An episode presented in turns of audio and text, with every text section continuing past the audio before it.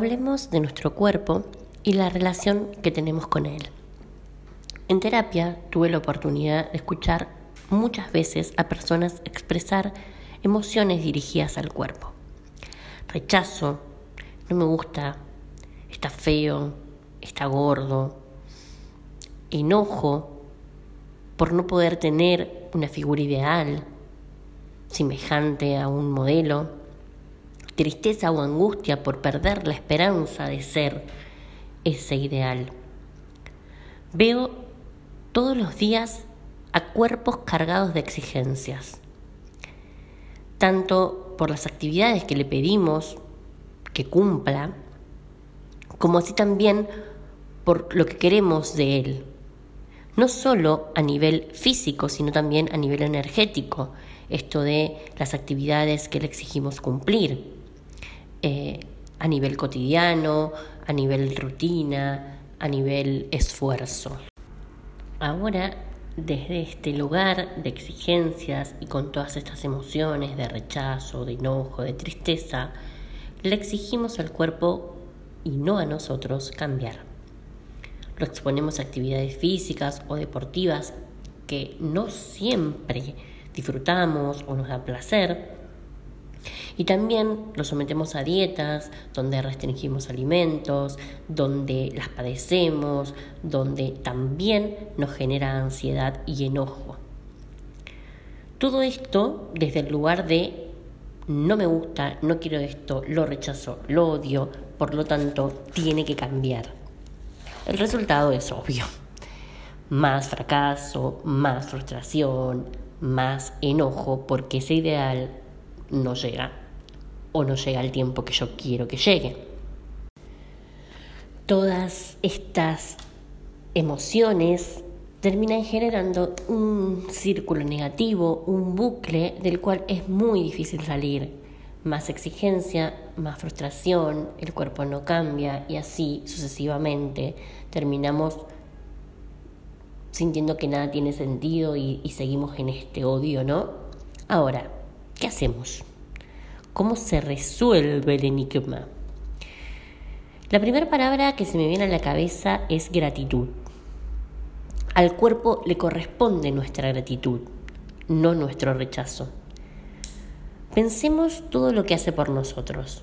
Nos permite caminar, correr, bailar, tocar, acariciar, abrazar, oler, saborear, ver, oír, escribir, leer, jugar, cantar.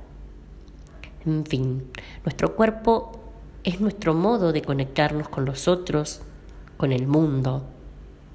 Es nuestra fuente de placer y de bienestar. Por eso le corresponde gratitud. He tenido la oportunidad de trabajar en neurorehabilitación con personas que han sufrido daño cerebral y han perdido parte o gran parte de sus funciones físicas, los, los he acompañado en el llanto, en la angustia por, por esas pérdidas. Y, todos tenían el mismo comentario o llegaban al, mismo pensamiento. Eh, esto de antes no le daba importancia a este caminar, a este pararse o incluso a comer, lo daba todo por hecho y ahora extraño, extraño bañarme parado, extraño comer. Eh, todo esto debido a, patologías como cuadriplegias, como parálisis, personas que han tenido que sufrir eh, la presencia de una traqueotomía, donde claramente todo lo que antes estaba dado por hecho, hoy eh, se pone como en este lugar de, de duelo, de falta. Y esto es un poco lo que sucede. Damos por sentado la salud de nuestro cuerpo y de todos sus sentidos y sus posibilidades sin ser gratos con todo esto. Y ahora la pregunta, ¿no? ¿Cómo soy grato con mi cuerpo? Eso es bastante simple, no fácil, pero sí simple. Es con amor, con respeto y con cuidado. Esto pasado a la práctica sería no encarar ya sea las actividades deportivas, las dietas, porque odio mi cuerpo, porque quiero que cambie, porque lo rechazo. Lo que hay que hacer es un cambio de mirada. Como amo a mi cuerpo, como lo quiero, como lo, lo, lo cuido, le doy alimentos nutritivos que le den energía para transitar las diferentes actividades del día.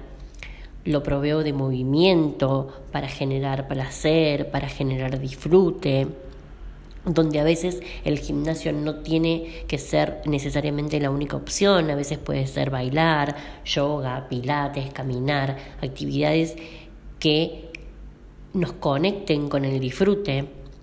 También lo hidrato porque quiero verlo saludable, eh, lo mimo, y sobre todo, y lo más importante, registró sus límites, las sensaciones de cansancio, la necesidad de frenar, la necesidad de decir que no a personas o a situaciones que me ponen en un lugar de exigir más de lo que el registro corporal organísmico me está diciendo que puedo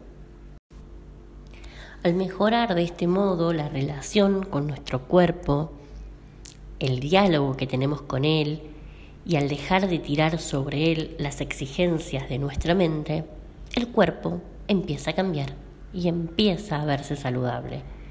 Ya no desde el esfuerzo, el sacrificio, desde el rechazo o el odio, sino desde el amor y el cuidado. Animate a mejorar este diálogo, a relacionarte de una manera distinta con tu cuerpo. Y recordá que el cuerpo es el hogar del alma, del espíritu, de la energía libidinal. El cuerpo es nuestro hogar y tenemos que tratarlo como a un templo. Gracias por escucharme.